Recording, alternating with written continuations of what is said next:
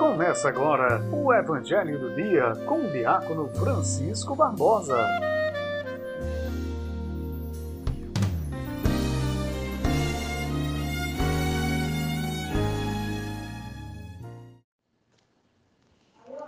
Jesus olhou ao redor, cheio de ira e tristeza, porque eram duros de coração. E nós? Evangelho de São Marcos, no seu capítulo 3, do versículo 1 ao 6. Diz assim a palavra do Senhor. Naquele tempo, Jesus entrou de novo na sinagoga. Havia ali um homem com a mão seca. Alguns observavam para ver se haveria de curar em dia de sábado, para poderem acusá-los. Jesus disse ao homem da mão seca: Levanta-te e fica aqui no meio. E perguntou-lhes: É permitido no sábado fazer o bem ou fazer o mal? Salvar uma vida ou deixá-la morrer? Mas eles nada disseram. Jesus, então, olhou ao seu redor, cheio de ira e tristeza, porque eram duros de coração e disse ao homem: Estende a mão. Ele a estendeu e a mão ficou curada. Ao saírem, os fariseus com os partidários de Herodes imediatamente tramaram contra Jesus a maneira como haveriam de matá-lo. Palavra da salvação, glória a vós, Senhor. Na sequência do Evangelho de São Marcos, mais uma vez, os adversários legalistas de Jesus se chocam com a sua prática libertadora e indagam: é permitido curar em dia de sábado? Pela lei do Antigo Testamento, não, mas Jesus coloca o ser humano acima da lei acima de todas as coisas. O valor máximo para Jesus não são as leis, mas a vida das pessoas, a vida de todos. O homem da mão seca não pode agir. Portanto, não precisa esperar o dia seguinte.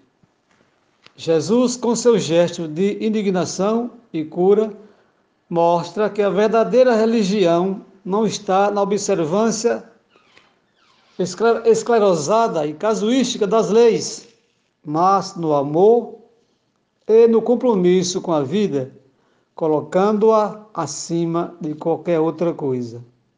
O sábado é um meio para favorecer a vida e não se pode transformar o homem em escravo do sábado o que vale diante de Deus é o ser humano, não o sábado.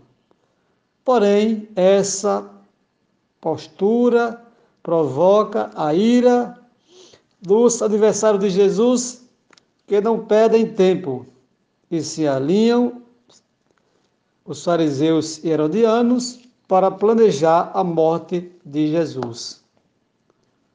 Hoje, também se nota um conflito entre posturas religiosas legalistas e o verdadeiro amor pela libertação das pessoas, pela vida. E no nosso caso, para nós cristãos, qual será a nossa postura? Precisamos, honestamente e com muita fé, e diante de Jesus, ter e colocar em prática a postura cristã, o valor pela vida, a vida acima de qualquer uma outra coisa, senão assim nós iríamos de encontro àquilo que Jesus falou quando se referiu à sua vinda para que todos tivessem vida, e vida em plenitude, e vida em abundância. Louvado seja nosso Senhor Jesus Cristo para sempre seja louvado.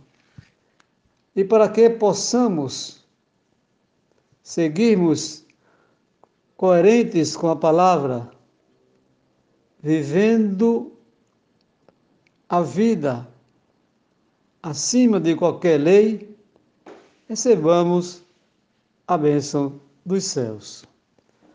O Senhor esteja convosco, Ele está no meio de nós. A nossa proteção está no nome do Senhor, que fez o céu e a terra. Abençoe-nos, portanto, o nosso Deus, o Deus Todo-Poderoso, Ele que é Pai, Filho e Espírito Santo. Amém. Você acabou de ouvir o comentário do Evangelho com o diácono Francisco Barbosa.